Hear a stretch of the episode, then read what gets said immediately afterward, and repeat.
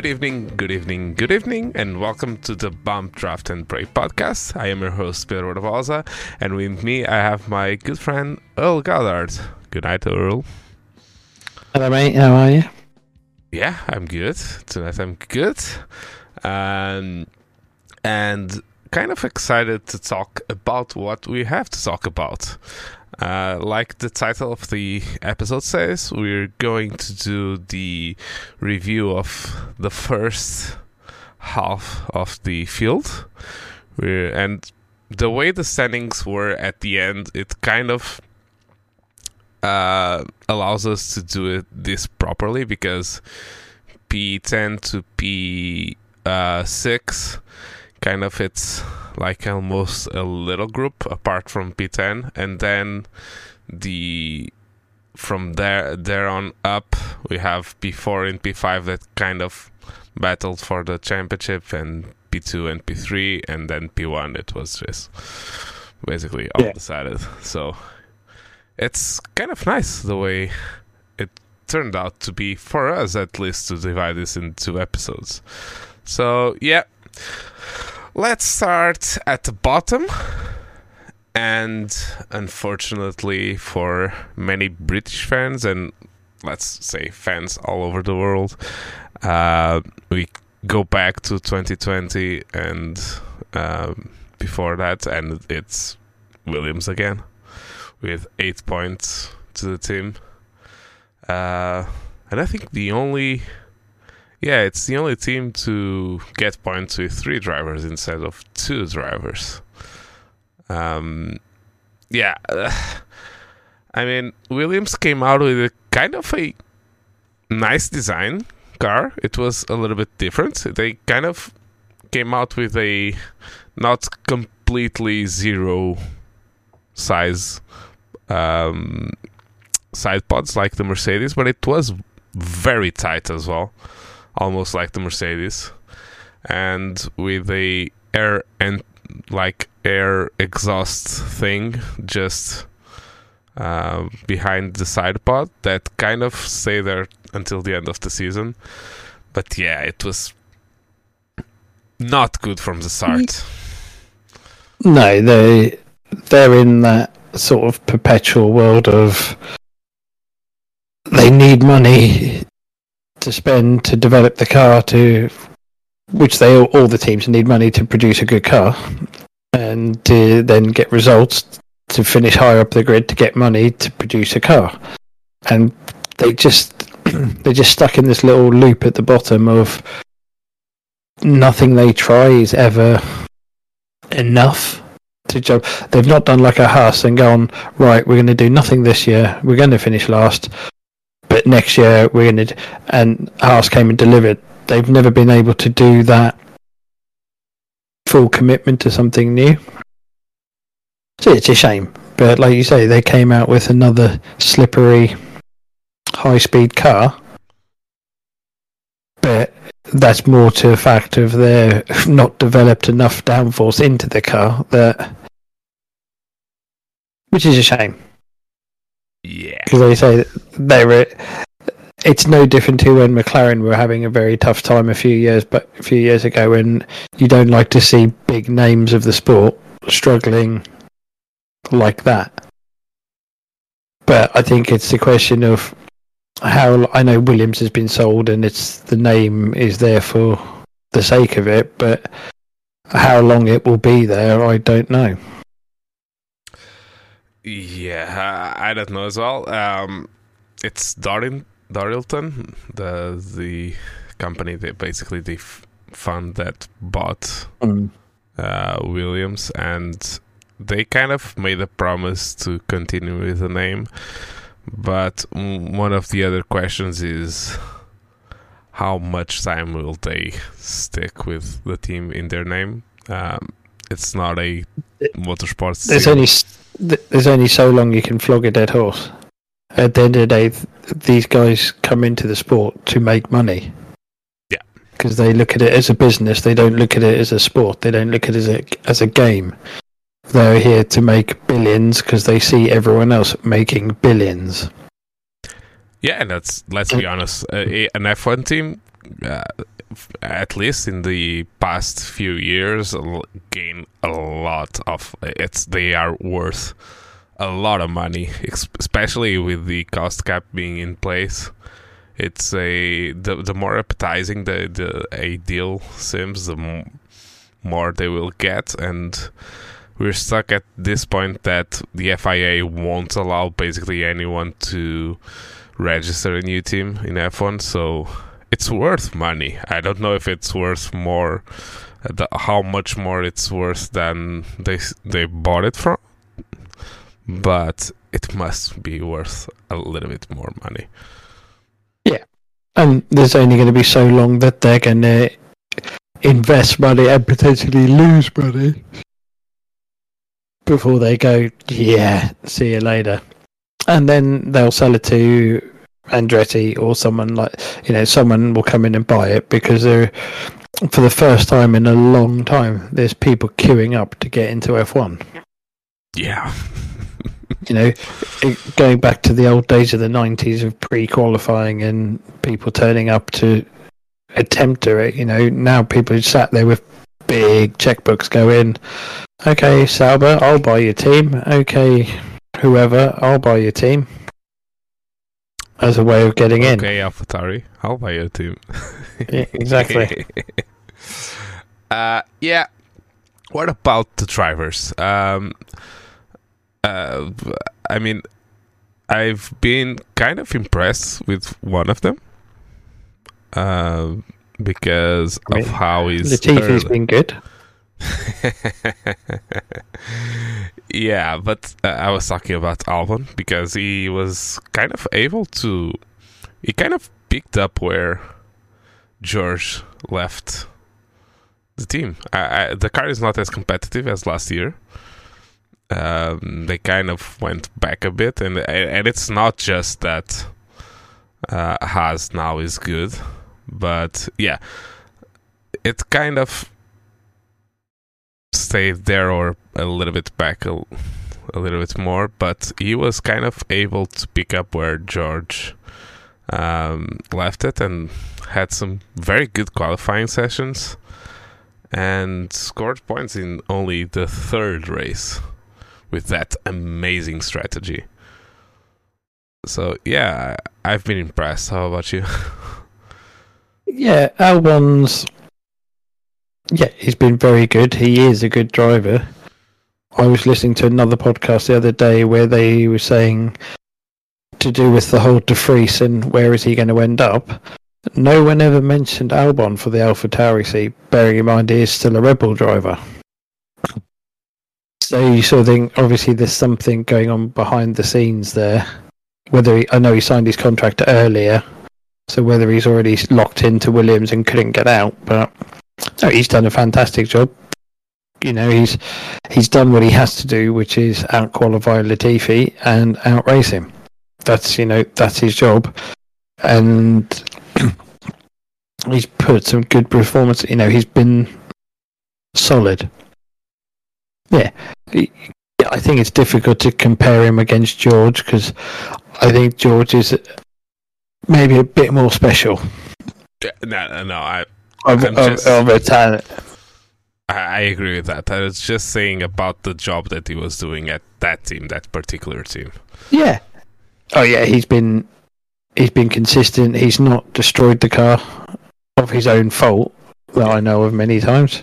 You know, he's and for a struggling team like that, the last thing you want is like oh, a Schumacher who's putting it oh, a Latifi or a Schumacher putting it in the wall I mean, Latifi crashed, but he didn't. He doesn't destroy cars that often, does he? No, it he, he almost gets spins. that controlled, like controlled spin oh, that you know you're going and, to hit the wall, basically. Yeah, and he he he bumps a wing here or does a little bit of suspension. You know, he's not done a shoot old Mick and stick it in the barriers and rip four corners off and have nothing left of it sort of shunts. Yeah. So uh, I think, yeah, I think Albon's been good. I think Latifi, as much as we all give him grief and we all say he's rubbish, he's you know, end of day, he's in F1, he's driving, he's He's paying to be there. We all know this. I think isn't he supposed to be going to IndyCar?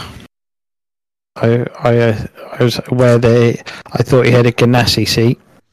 I don't know. I've heard nothing about that. But he, the, the only thing that I've heard was an interview that it did that it he was uh, uh, unlike like uh, people were saying that he was going to basically retire from motorsports, but he left open a seat at the WEC or IndyCar. He was just very upfront about that.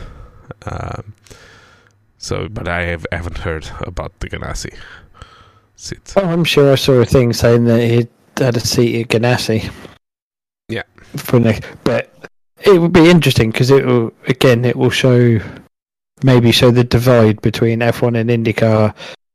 If he does a Grosjean and goes to IndyCar and is running top ten, you then really have to question. I'll say it, the super license points thing. Maybe they've got a valid point because if Latifi can't struggle to get on the back of an F1 grid, but can go run top ten in IndyCar, but we'll see. We'll see. I mean, Grosjean has been good in IndyCar, but it's not like he went there and won a championship, you know. Uh, Right. There's a learning But curve then there. he was mediocre. I say he was mediocre middle grid here. Yeah. In F1, wasn't he? Yeah. So it'd be interesting to see where Latifi ends up. Yeah, we might not been giving him the credit that he deserves. In reality, we don't know what's happening inside the team. We don't know what's happening with the car. If it it it might just be I, I think the majority of it is he's not good enough to be in that seat, but he has he's clearly got the wallet that gets him in that seat. yeah. Because I think you could put him in. I don't even recall his results in GP two or if he or F two if he even did F two. It did, I think it did F two and was to, like top ten kind of driver. I Yeah, think. he- he's he's not he's not doing a Drugovich. He's not doing a Lando No, no, no, or you know he's not a consistent podium person. So he's clearly in there. Williams need money, and he's got a checkbook. Yeah. So fair fair play to him. He's driven F one. We haven't. Jeez, yeah, End of the day, so fair play to him. Yeah, and you have as much as we don't like the license points system. Uh, you cannot be rubbish and There's a- and there's a get the merit to it. Yeah, there's a little bit of a merit to it. Um, the only question that we have with it is that we think that in other avenues you get you should get more points. It's not like you shouldn't have even licenses. I mean that's not what we are saying. Uh, so yeah, and the third driver that drove for them and got points from them was uh, next year's AlphaTauri driver Nyck De Vries. Um, he came, he drove, he qual- out qualified Latifi, he got two points, and he left. Yeah, he. Yeah, I think I think yeah he took full advantage of the opportunity he was given.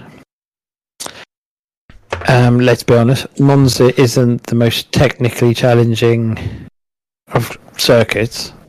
It's the biggest thing with Monza is you tend to outbrake yourself trying to go for a lap time because you think I can go that little bit later, that little bit later, but because of such high speeds, that's where you end up. So as long as as long as you do the fundamentals right at Monza, and we know the Williams was quick there, the sort of it does it for you. So all he, I mean, yes, he was lucky that he managed to stick up in the points and stay there through the race. That showed some a bit of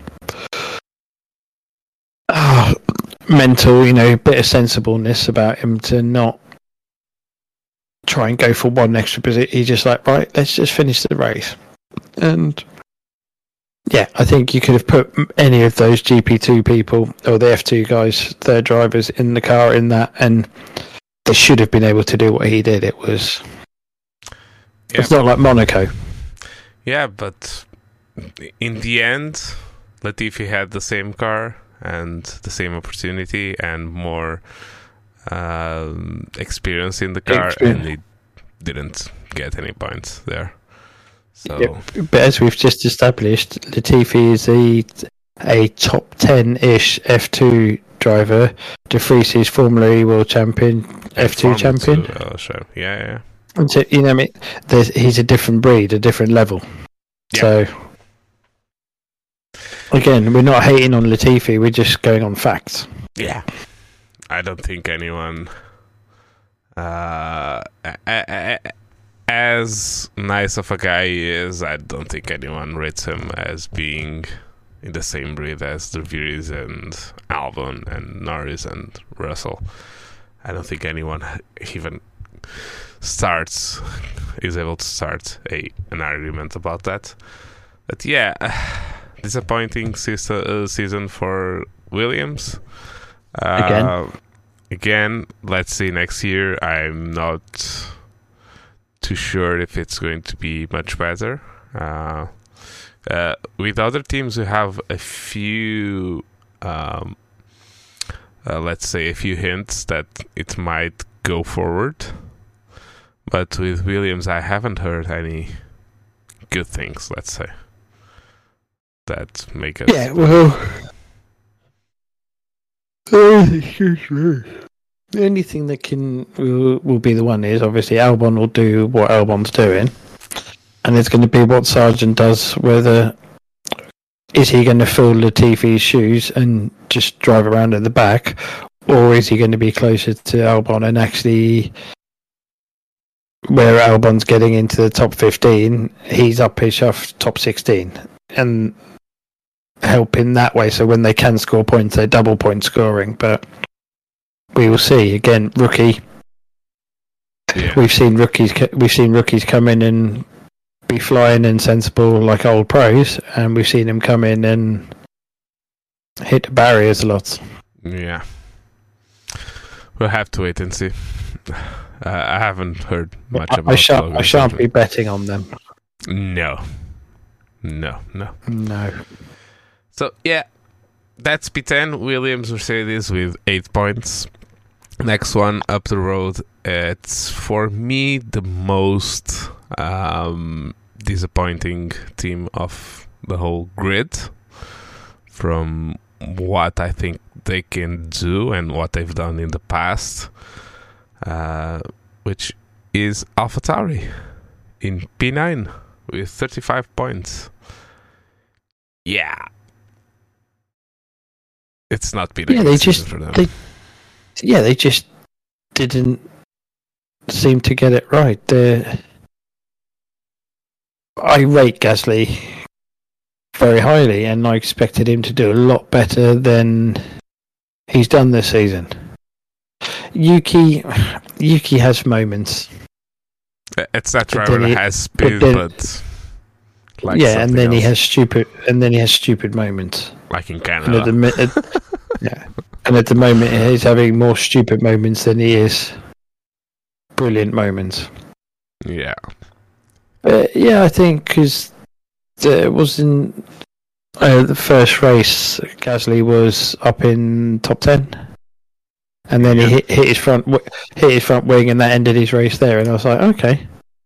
I think he was even in my fantasy team. when He was one of my drivers because I thought he's that consistent top ten boy that will just be there or thereabouts on the fringes. Yeah. And um, yeah, yeah. And Surprised. in the first race, the, the driver that brought the points to AlphaTauri was Yuki. So yeah, you're right. Uh, it was what happened, basically. Yeah, and then they were almost consistently on the points until until Baku, and Baku was a very good result for them. Double points, I think. It was ten points. Um, but then it's it. No, it wasn't double. It was Gasly putting in in P five.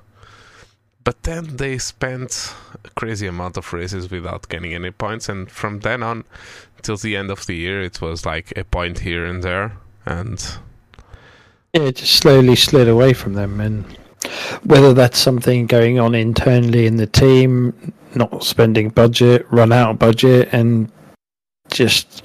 But yeah, they were just. Like you say, they almost disappeared Yeah, because you weren't you weren't in races going. What's Gasly doing? Yeah. Because I rate him, so I look I look for him during a race, and it's like, oh, what's he doing down there? Oh, okay, he's not going to do anything this race.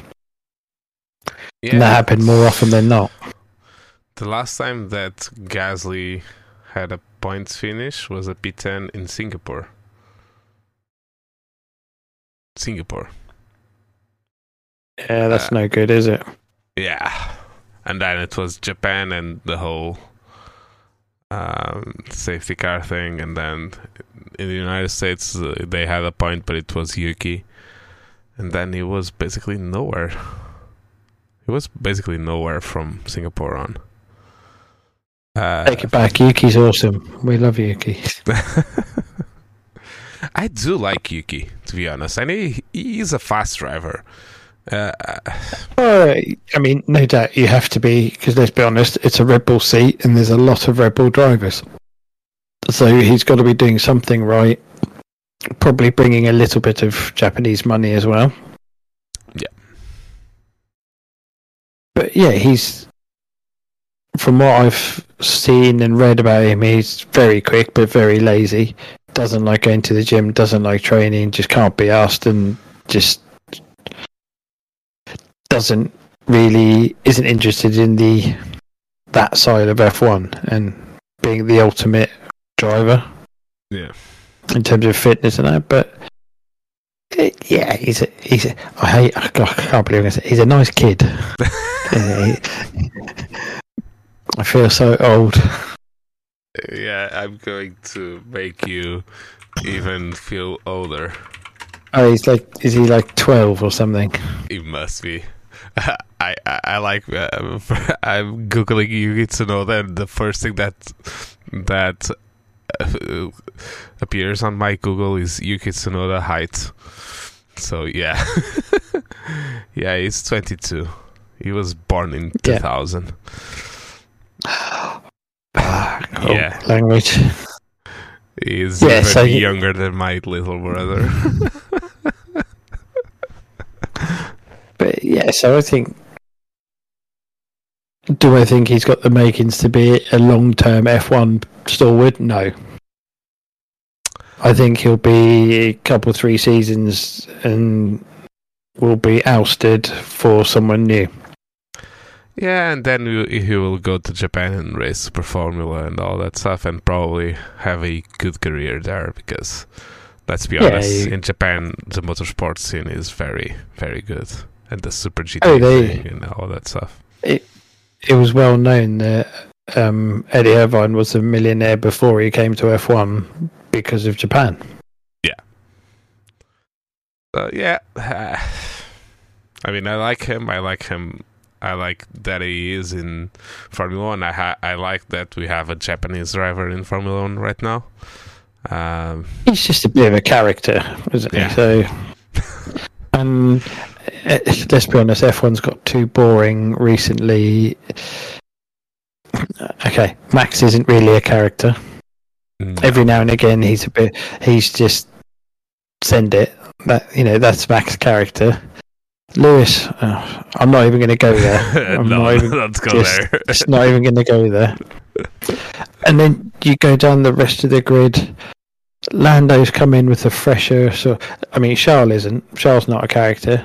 He No. tones it. He is on his Twitch, but he's not. You know, he tones it back so much. His real character. Lando has his flashes of toning it back, but nine times out of ten, he's just this is me. Do something silly. Danny Ric smiles a lot, Hey, but the rest of the the rest of them, there's no. Carlos is Not nice like as the- well. It's that- nice in that, but I'll- there's no I'll- there's I'll no characters. If Lando wasn't in Formula One, I would probably like Carlos the most. I think he's a nice character. He's not, um, eh, he's not a robot like some of the others, like George is. I I never connected with George just because he is a company man, basically. Yeah. He's an industry man, hundred percent. But he's played that game to get himself Yeah, in. Let's be honest. If he had got the drive two years earlier, he would have played the game perfectly to put himself in the best car of a decade. Yeah. And uh, against arguably the best driver of the decade, and he could have gone, haha. Yeah.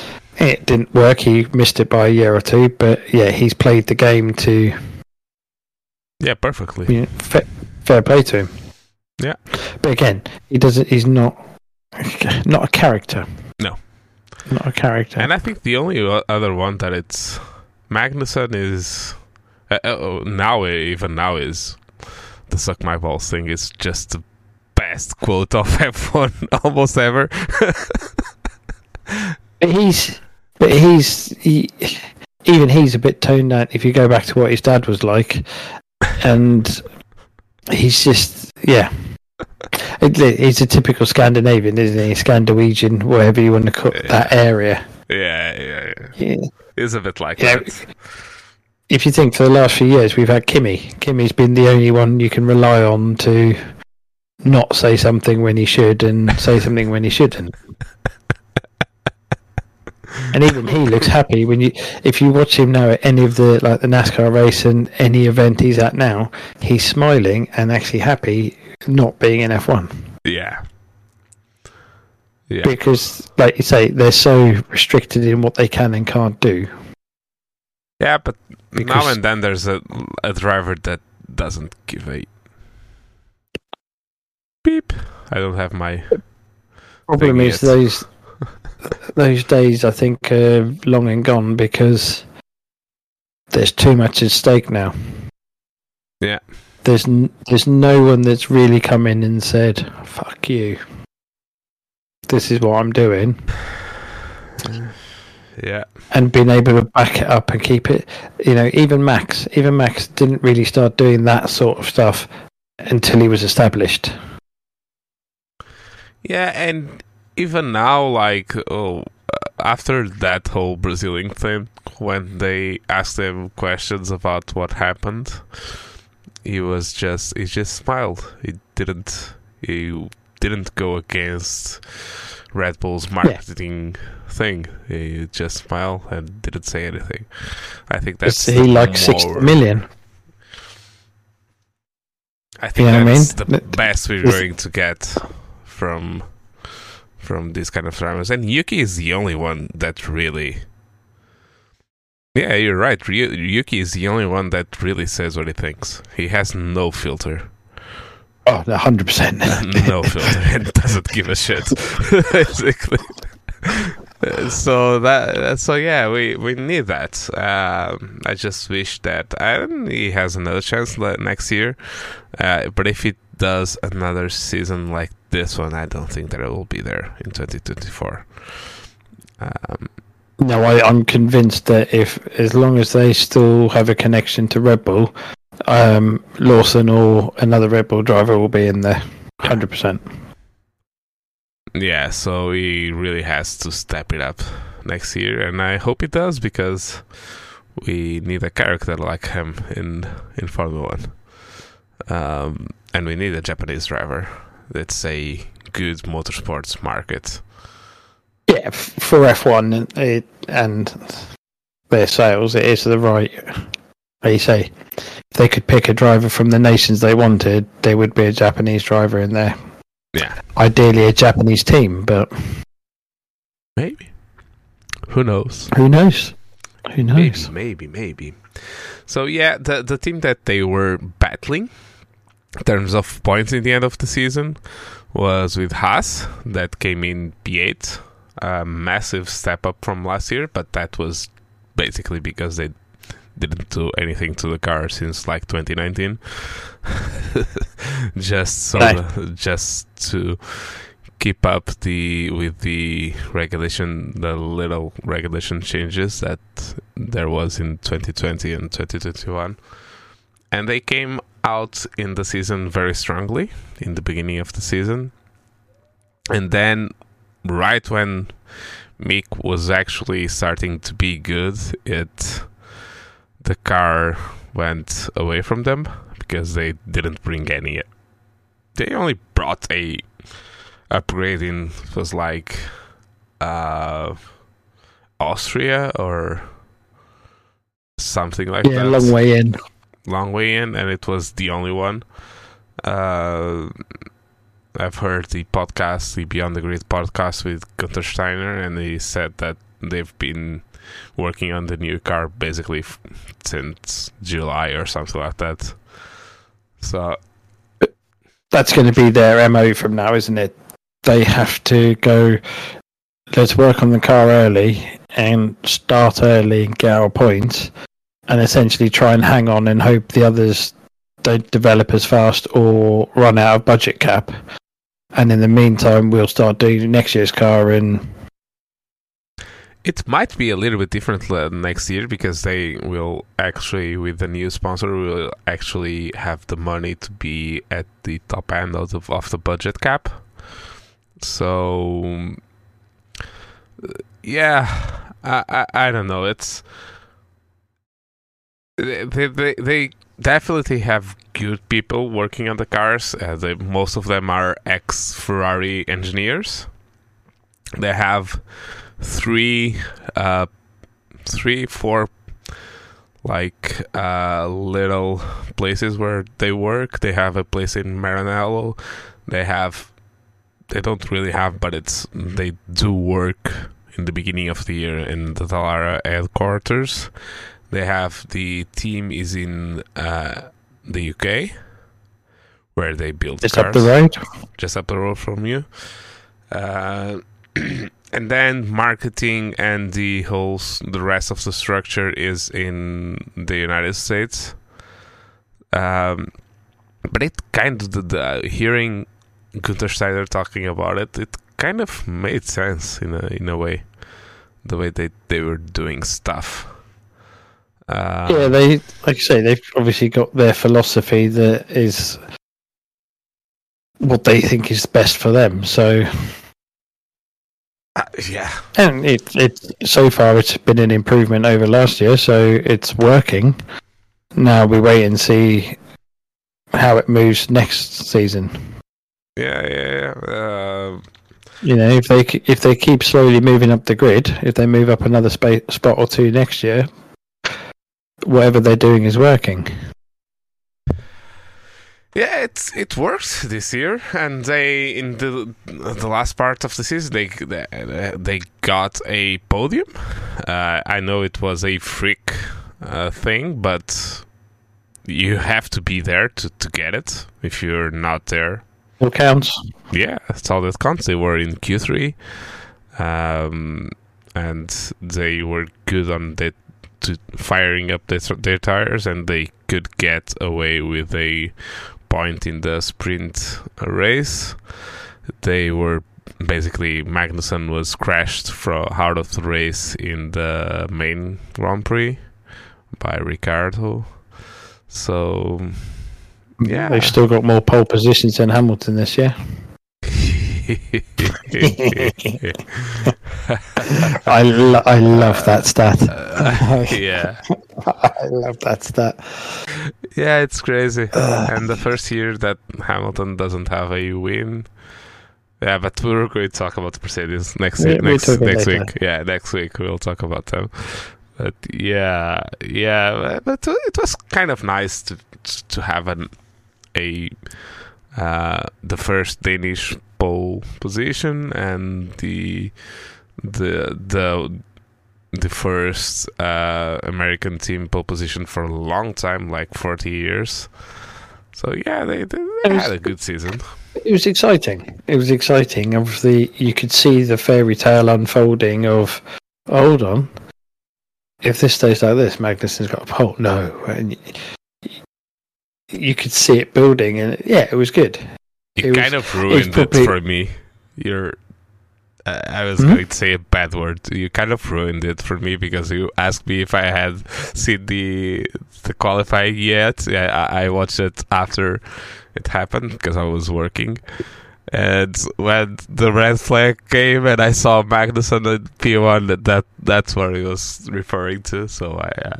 Oh, I didn't. I Ref- I, no, I didn't refer to anything. I just said, "Have you seen it?" I did no emojis. I did no spoilers. I, c- I could hear your laugh in just that, those characters. I could almost Nice. hear your voice.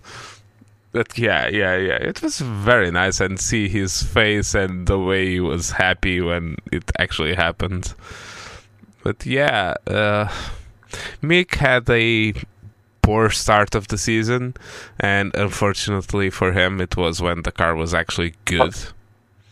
Some monster crashes as well. Yeah, some monster crashes. there Uh, was a big chance. yeah, but he had a good fight with Verstappen with the damaged car in uh, in Silverstone. He uh, gave uh, Magnussen a hard time in the second half of the season for uh, in qualifying. It's mainly where you can judge it. Uh, comparing to teammates, he outqualified him a few times. Uh, he was good on the races. Even in Brazil, he had a shocking qualifying, but then he, he was going forward in the race. So yeah, I don't know. I'm not the biggest Mick fan. I wish that he would come good just because of the whole heritage thing and being a Schumacher and having the MS um, MSH uh, overlay on the F1 overlays, but yeah, Yeah, he's. I mean, he's been quick through the years, but he's also notoriously taken two or three years to win. yeah, and come good. And he's he's, he's same as F two. He didn't win all the races to win the cha- you know he almost won the championship without winning a race sort of aspect. And I think F one being as demanding as it is, I think he needed probably another season to get his head around it, and I think he would have then been a solid. It you know let's bring in who's replacing him, but a solid Hulkenberg. He would have been a consistent midfield runner, and like what Magnussen is doing. On the days the car's good, he would have been up there, but the rest of the time he'd just be solid. Uh, And sadly, though, I don't think even with the name, you don't get that long in F1 to get into it and get your head around it. It's you've got to get on and be quick, go go go. Otherwise, you're gone. Yeah, he needed a team like, let's say, a Red Bull is doing with Tsunoda, giving him a third year when he probably didn't show enough to Deserve it, yeah. deserve it. Uh, but he isn't getting that. Uh, he's been linked with Mercedes for a third and test um, driver sit. Um, let's see. I don't know. It Yeah, might and- not be. He's been hinting that his comeback might be uh, closer than people think. He, I think he, at least he seems like to have a idea where he could come back in Formula One. I would think that it would be a little bit in the far future. The only seat that I was would think that it would be good for him uh, would be at Audi when they come back. That would be, I think, very good for him. German driver, German team, but there's that's not going to happen for a long time. Uh, so I I don't know. I don't know. Do do we think that he is going to be the second driver to Russell when Hamilton goes away? I, I don't know. I mean, they would. Okay, semi-smart from Mercedes having they need a reputable third driver who can come in and be with experience and be quick. So Mick has got a couple of years' experience,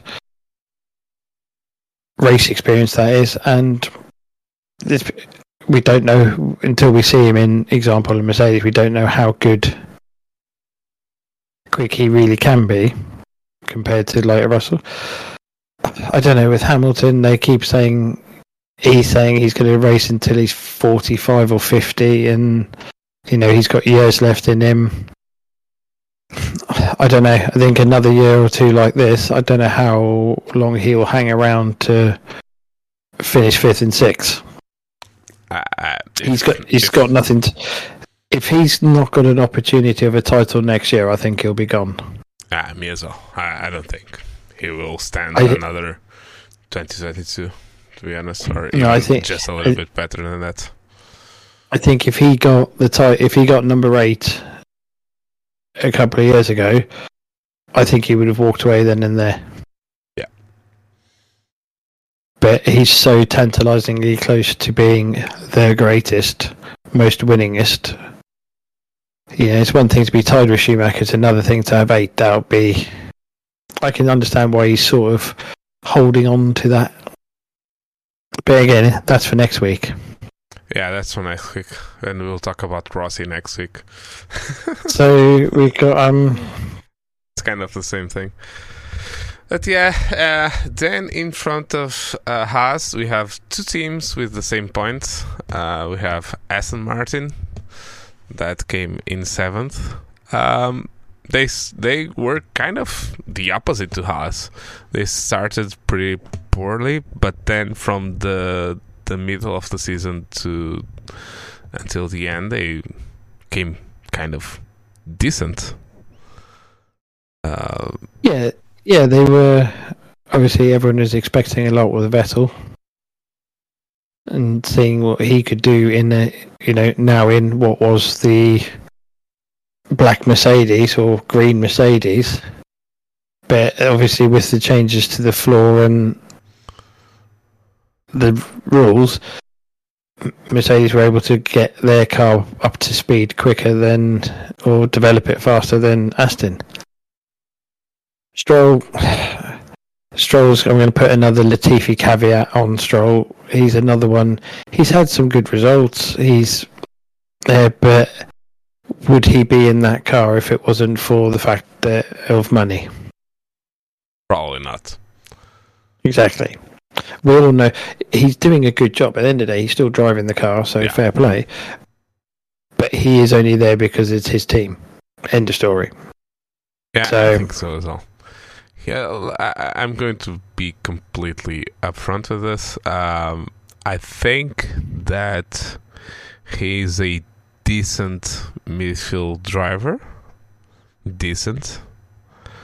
Uh, but uh, with the prospects that that team has, I don't think it fits there.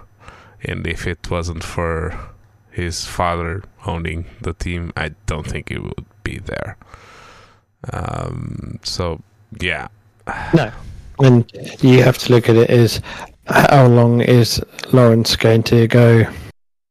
Yeah, you can keep playing driver before he goes. Oh, hold on, I can get Lando and put him in the car next to Alonso.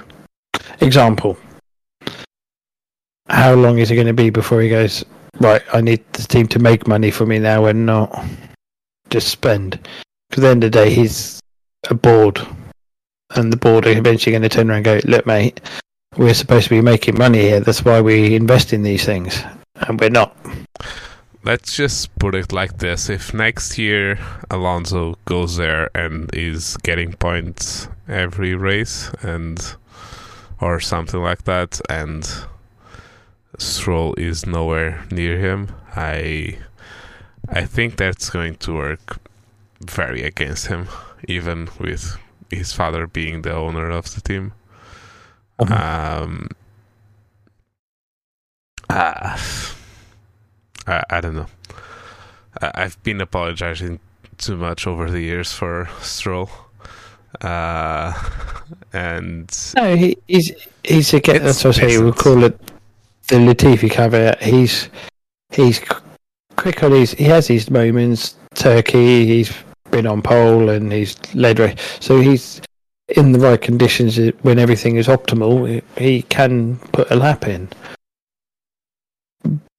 But we look through the rest of his career. He's won the odd race here that he's nothing special. and we know he's doing it. Three champion, I think. Yeah, but the thing is, you're getting into the realm of the more testing you can do and example stuff like that, the better you are. And I know when he was at Williams, his dad set up a complete test team that ran out of Williams for him to do, and he did more Ks in the season than the drivers that raced the season did. I know, and I've heard a story, and the person didn't mention Stroll's name, but he was talking about early on in the interview. It talked about Stroll and that, uh, not exactly like that. That it was he was at Williams, but saying that he was.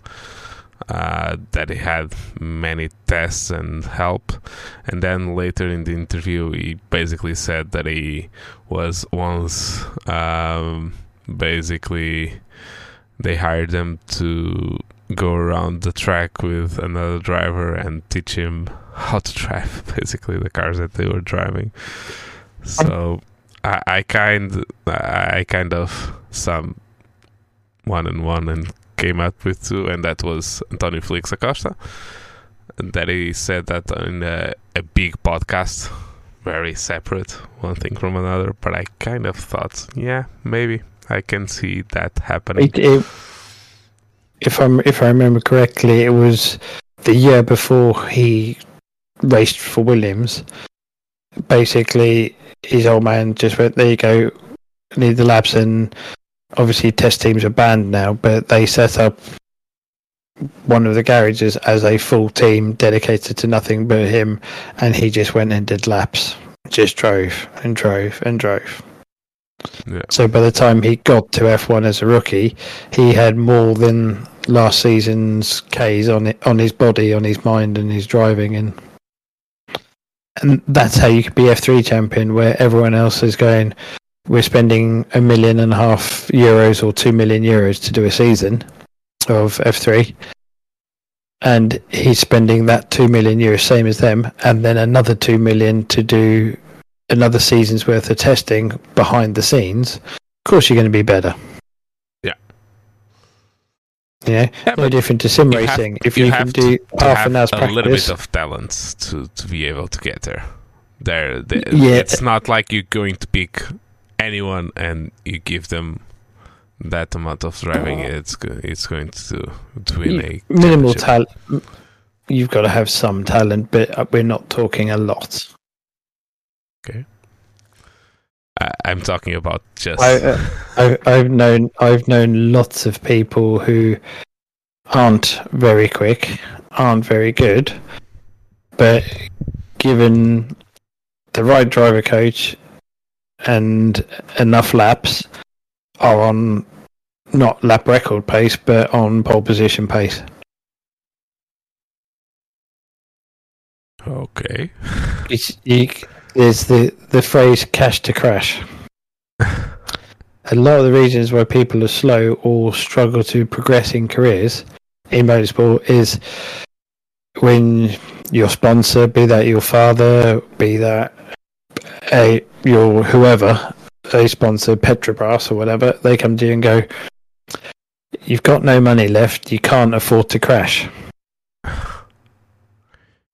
Yeah. That changes your driving style, your mentality. It's like you're on 12x and 13 gets you a drive-through. You change your driving style.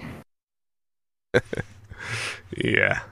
I know, I know it sounds like it's split, but yeah, you do change. And if you can do a thousand kilometers of testing when everyone else is doing 200, it's going to be advantageous to you. That's what I'm saying. Yeah. I'm not saying it isn't, but yeah. I don't know. Uh, yeah. Either way, it seems to be getting or becoming good for Aston because they made changes to the car in the middle of the season. We're now seeing um, that wave of stuff that they brought in from other top teams uh, starting to work on the car um, and it's clearly uh, made a difference to the car because when they brought the big upgrade package in the middle of the season, the car came started to be even let's say decent. It's not a race winning car for, by any stretch of the imagination, but it it kind of uh, see gives us a little bit of hope that next year can be even a step up from what it has been in the last in the previous years. Yeah, they definitely improved. Definitely improved, and yeah, we'll see. We'll see what what they can what they can pull out next year. Yeah, uh, they have the money to spend, and they've been on the cusp for. They, they were even uh, fined in the cost cap thing. Thing is, they they're going to have to spend it to keep Alonso happy. We know how tough he is on teams. Yeah, I'm not sure that Alonso was the best move for them. To be honest, I'm not Hundred percent sure. agree. I think he's going to come and he's going to make a fool out of Lance. He's going to be very angry that the car is not where he wants it to be. It's going. He's going to create enemies in the in the team, and he's going to go away. And you're left with a with no top driver. They have to go and pick another one up, and they're going to have one driver with no confidence at all, and a broken up team. I think that might happen, might hmm. not happen, but I think that's what's going to happen. To be honest, Yeah, I can believe that. but let's see. If you look at his history, Yeah. He's, he doesn't have a very good track record on that front, let's be honest. Um, Nope. So, yeah, the next team uh, with the same points is uh, Alfa Romeo. Um, uh, it was a bit disappointing. They they they have good people there, and the car promised a lot. started off well again, didn't they? Sorry, They started off well again, didn't they? Yeah, it started well, and the car was nice. It just seemed that they weren't able to to take advantage of the car that they had in the beginning of the year, and weren't able to bring much more out of the car. Uh, in the latter part of the season, they kind of stayed there, didn't go forward with the car. Um, yeah, it was not that disappointment of Haas uh, in the in the end of the season, or uh, they could have done an AlphaTauri and be nowhere. Uh, they were more to the front than they were last year, so that's a good thing. But I think they had a better car than the results that they were able to to get. Let's say. Yeah, I agree with that. I think because we are now talking about the last team that we're going to talk about today, and Alfa Romeo is P6, and the next team has basically triple the points that Alfa Romeo has ended up. Yeah. I think Alfa had an opportunity to be basically nowhere in the points, so far far away from P7 and far away from P5. Um, they had a car for that, and uh, they were stuck in being with the same points as Aston in P7. So yeah, it was one of those. They have two good drivers. Uh, Guan Yu Zhou, he impressed me a lot. Uh, points in the first race, good race. He had he had good races. He had. Uh, he was not. Let's say he was not that far away from Valtteri. He was kind of almost there. It just turned out that Valtteri was P9, P10, and he was like P11 or P12 most of the times. Yeah. He was a, a solid number two, which is what they've employed him as. Yeah, solid number two with money, basically. Yeah, exactly. Uh, and it's the thing. If we think that Stroll and Latifi ha- have money, he, no, that boy, his family have proper amounts of money. Yeah. but he, he has the talent to back back it up. But I, I put him. I, I didn't even think much of him before the season started, but he convinced me. He has. He seems to have a genuine uh, talent for driving a Formula One car. He's not a top talent, but But he was he was a top top boy in F two. Yeah. he's front runner there, you know, and again, that's one of those categories that doesn't doesn't let you hide, does it? Yeah. You've got you've got to be good to be a podium person there. So no, I sort of he sort of did what I expected. Yeah. He maybe a couple of results a little bit higher than I would have thought he would have got over the course of a season, but he's sort of in a boring way, he's come in and done what I sort of expected him in that car and in that team to just be a good consistent runner. And for what he's done. Yeah, and I- actually think that his points um, don't show the work that he has done um, this season, just because he was basically always just about to get points. It, he was. It seemed to be always in P11 and P12. Um, Yeah. But yeah, the, the, you end up with a car that is not really supposed to be like P6 or P7 and it needed a car that it's like in that vein so that Valtteri was always there and he being one or two places behind him to keep racking up the points but it turned out that they couldn't get like we said they couldn't get what they needed from the car and he was always on the cusp of getting Mm. points but he, he didn't go get those points but yeah, v- I was impressed. Very nice season. He got he's the first Chinese driver to get F1 points.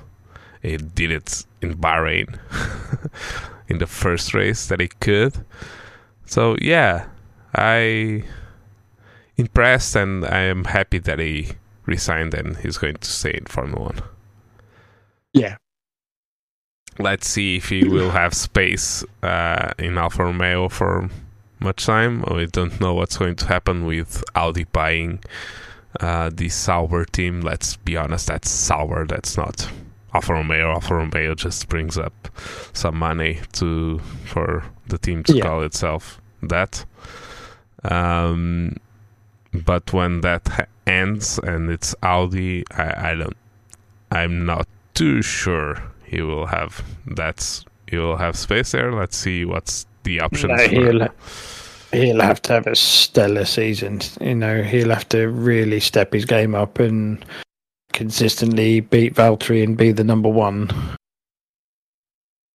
If Audi are ever going to con- contemplate keeping him on there. Yeah. I- I'm sure Audi already know who they're putting in that car the first year, but it's just a case of waiting till they get there. Uh, we have a question mark here. Um, Alfa are going to stop sponsoring the team next year, so in the end of 2023.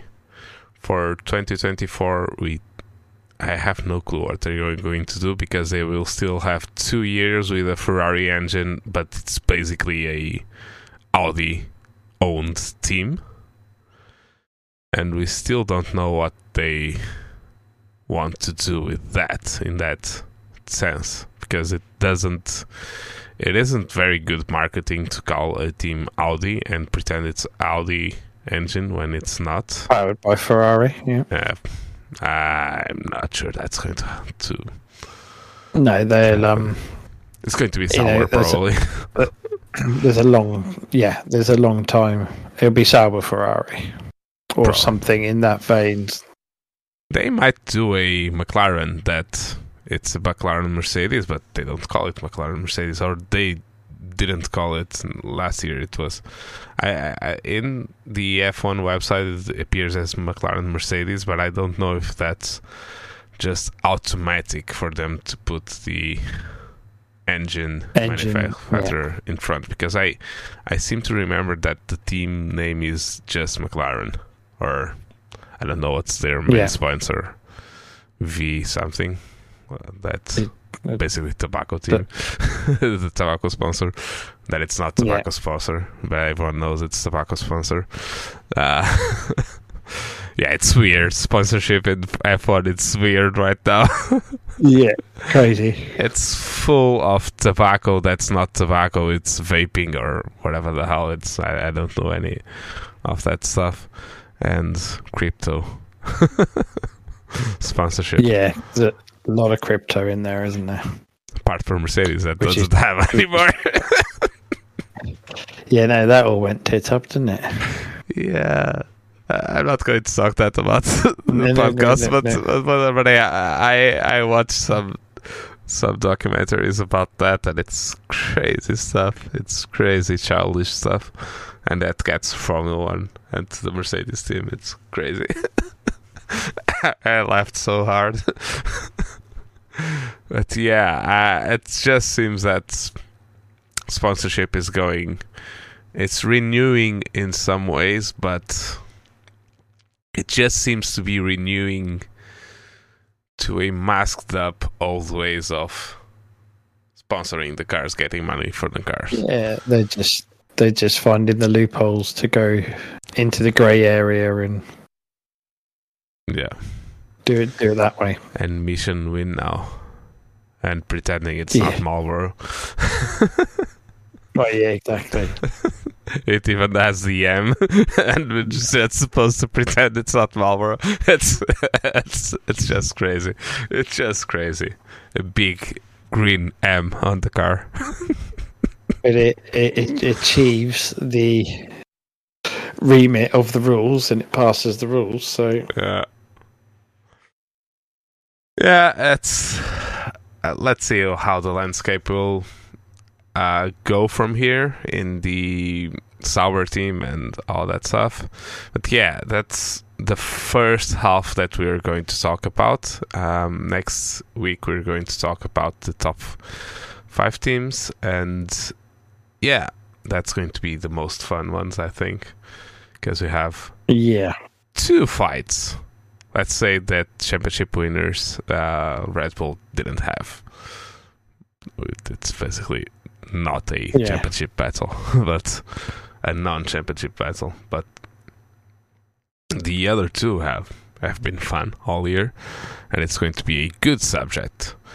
Um, what we have to talk about as well is that the sim racing championship that we organized, the first sim racing championship that we organized, I'm going to take credit for something that you started and you conceived, and but I will take all the credit just because I I did the graphics for the for the results.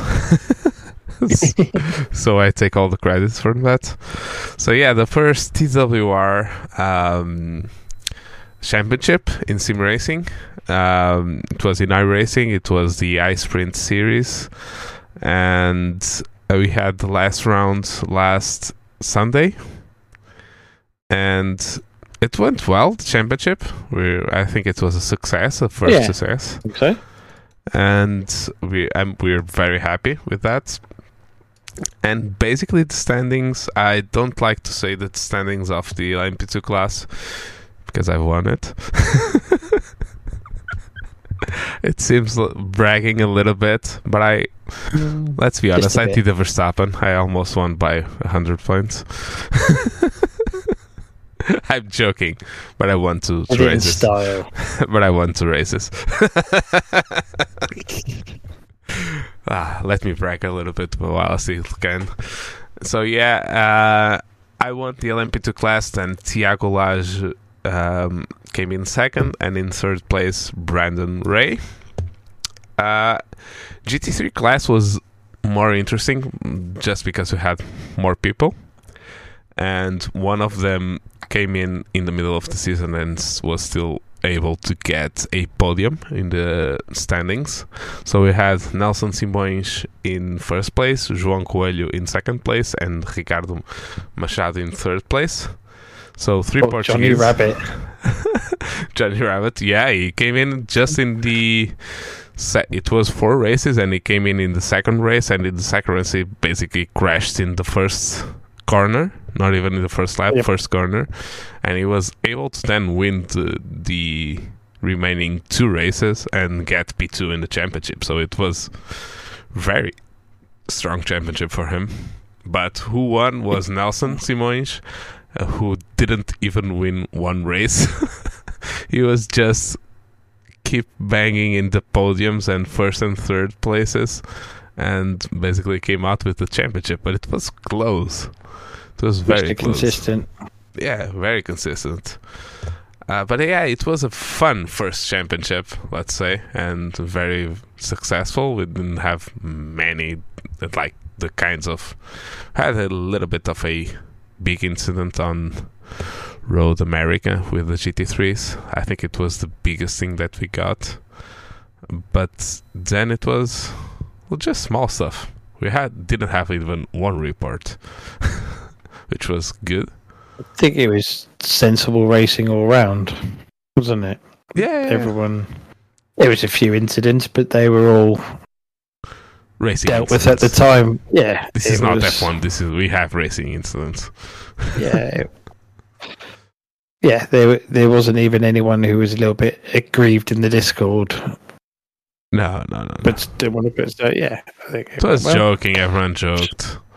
I'm sure it won't be that easy every time. No, no, no, no. When it gets serious, it will be a lot worse. Chaos, Chaos.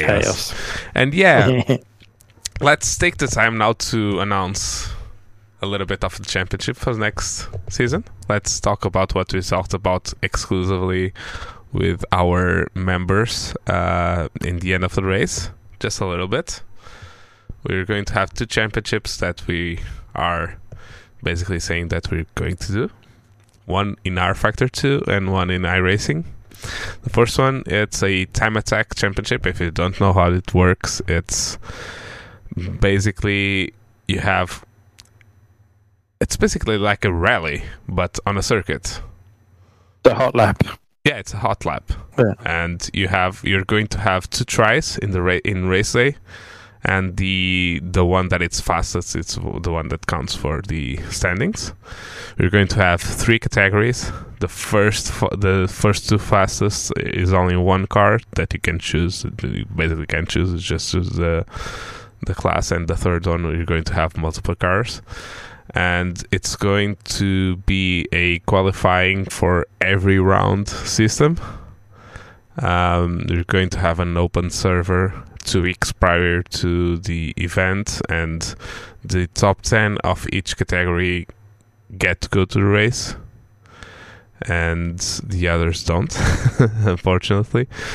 Um, so we're going to have 30 cars in every race. It's going to be four rounds. It's that's basically agreed. Yeah. Mhm. Um, and it's going to be January and February. We're going to reveal all of the details very soon because we want to to start registrations. So we'll try next week. Let's see. I'm looking at your face Yeah. to see your expression. If you'll be able Next to week do or the week after. or the week after we're going to announce it. It's been a difficult couple of weeks for for us work wise and family wise. So, but yeah, let's let's try. Let's push for it. Uh, maybe in the end of the next week. mm, Surely in the. Oh, I just remembered. Uh, where you going? no, no, no. Sorry. Uh, ju- no, No. just because I I watched some videos today of Leslie. How how did you pronounce it? I don't know. The actor, the American actor that had the in the Leslie airplane. Nielsen. Nielsen, yeah, in the airplane. Surely you can't be serious. Yes, I am. Don't Don't call me Shirley. that just came to my. We Good. We got um well, next week's rookie week in iRacing, so that means there won't be much driving Yeah, in yeah, iRacing. yeah. So we can use that to push these championships through and get them released and out into the public. I think. Yeah, uh, so that we can open registration, so that we have the whole month of December to to sort that out. The other uh, championship that we're going to do, it's going to be in iRacing. It is going to be the i Endurance Championship, and it's going to almost follow the or kind of follow the WEC Championship uh, with the same tracks. Uh, apart from those that are not available in iRacing, which is Portimao, and the other one is Ba- it's Bahrain. And it's going to be the first season that we're going to do. It's going to be basically the start until the middle of the 2023 year, and it's going to be until Le Mans. And it's going to consist of uh, of four hour races apart from Le Mans that it's going to be Le Mans is going to be a 24 hour full full 24 hour uh, race um, the entire championship is going to be with live stewarding and it's going to be with live broadcast in Le Mans we might not broadcast the full I think 24 we will. hours with commentary it's probably going to have a little bit of a break here yeah, we'll do sessions. Yeah, we'll do sessions. We'll do by parts. We'll divide it, and we might not have commentary uh, in some of them. So uh, we'll still figure out because the, the the two persons that are going to reliably being on the commentary, it's going to be just me and you. So full twenty four hours with two per- persons. It's going to be very hard, and we We can do it. We can do it. yeah we can try at least.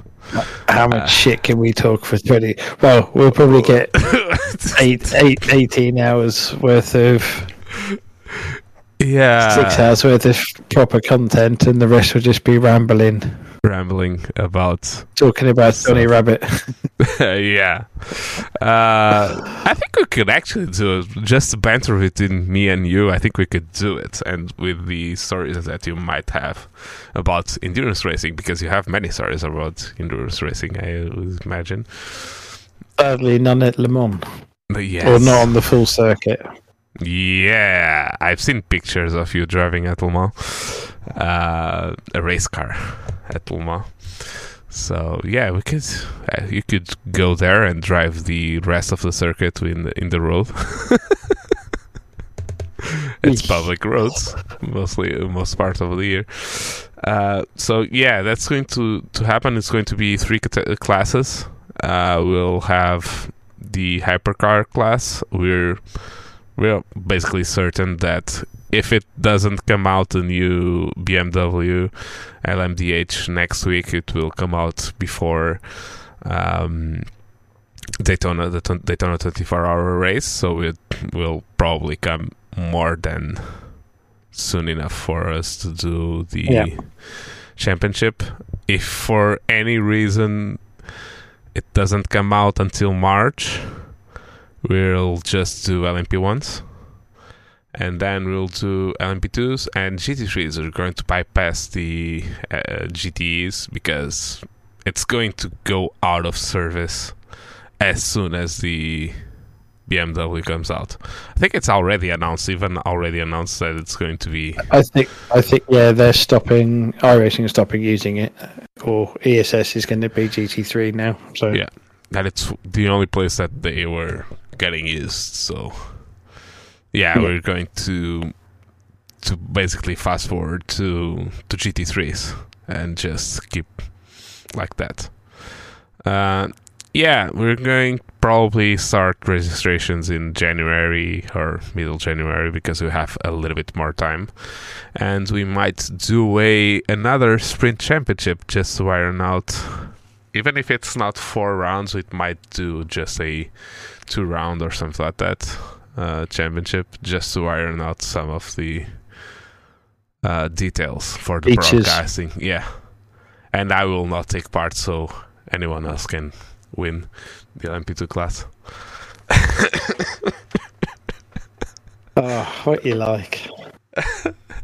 It- you know, the funniest thing is that I don't rate myself as a good driver, so that's even funnier. I'm not really Yeah, bragging. doesn't say a lot for the others, does it? I'm talking to you, Tiago. Yeah. So yeah, that's going to happen next year. Uh, please join our uh, community. You have a link in the show notes and on the YouTube video and on the show notes for the podcast. Uh, we're probably we're going to do a fun event for Christmas just to wrap up the year. We're still thinking about the details. It's going to be something crazy like trucks at a road course with no disqualifications. I'm going to be driving with my one of my hands in in my mouse so that I keep undisqualifying and unblack flagging people probably. uh, so yeah, I'll be driving the truck with one hand on the mouse and one hand on the wheel, and Oh, there should be. There must be some way of doing it so that yeah, you we have turn we have to off. talk to Evil about that. That's probably there's a way to do it with the tools that we saw. Yeah, there must be a way. Well, I know on those you can have you can clear penalties and that it'll involve someone, but there must be a way of turning off. DQs. I don't know. We have we have to, to, to search that. I did. I tested it. To, well, I tested it tonight in test mode, so it's just got to work out once we turn off penalties and slowdowns. That's the only thing. Yeah, you have to see that about that. Long it's just go, and then when the black flag, if the black flag is cleared once it comes, slowdowns are Fine. meaningless because that's the only thing Yeah. that it does. A slowdown is give you a mm. black flag. So yeah, we're Yeah. going to do that. So join our community. It's very good banter and very good memes and very good championships and news, F1 news, and all that stuff. Um, we have a few shows planned for the off season. I already uh, confirmed a guest, a very nice guest. Ooh, you know who he is.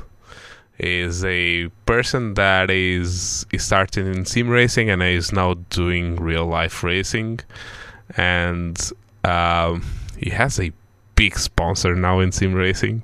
He has he's in Europe right now. He's in Germany right now because a certain Logitech company flown. Fl- they basically gave him a flight ticket to from Canada to here, and he's in in Germany doing uh, sponsorship stuff for them. So yeah, he, his career is taking off. He won a sim racing race wi- against all of the top, um uh, like media people, sim racing media people, and Lando Norris. He won a race with Lando Norris in it. So yeah, he's very. Good. I think he's going to be a very good, and he is a streamer, so he will be a good guest that can talk even more than us, and we talk Yeah. way too much. Be a Uh, long one that will. yeah, and if he has the time for it, we'll do a English and a Portuguese podcast with him because he actually speaks Portuguese. So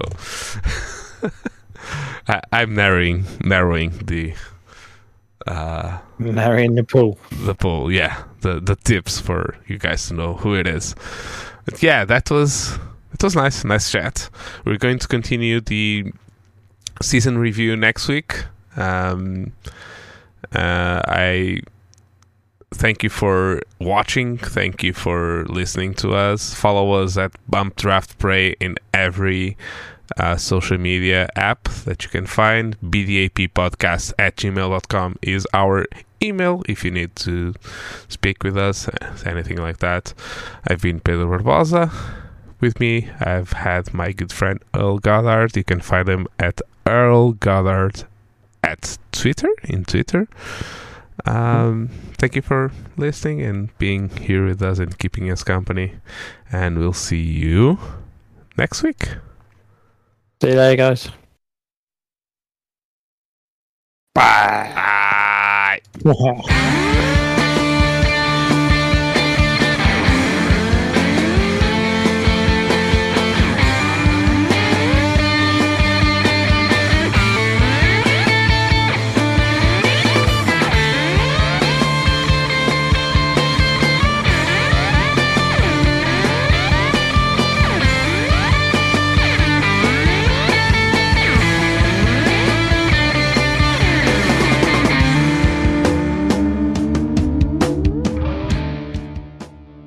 Draft and Pray is an independent podcast, and the music was by Lettin' Punks Know.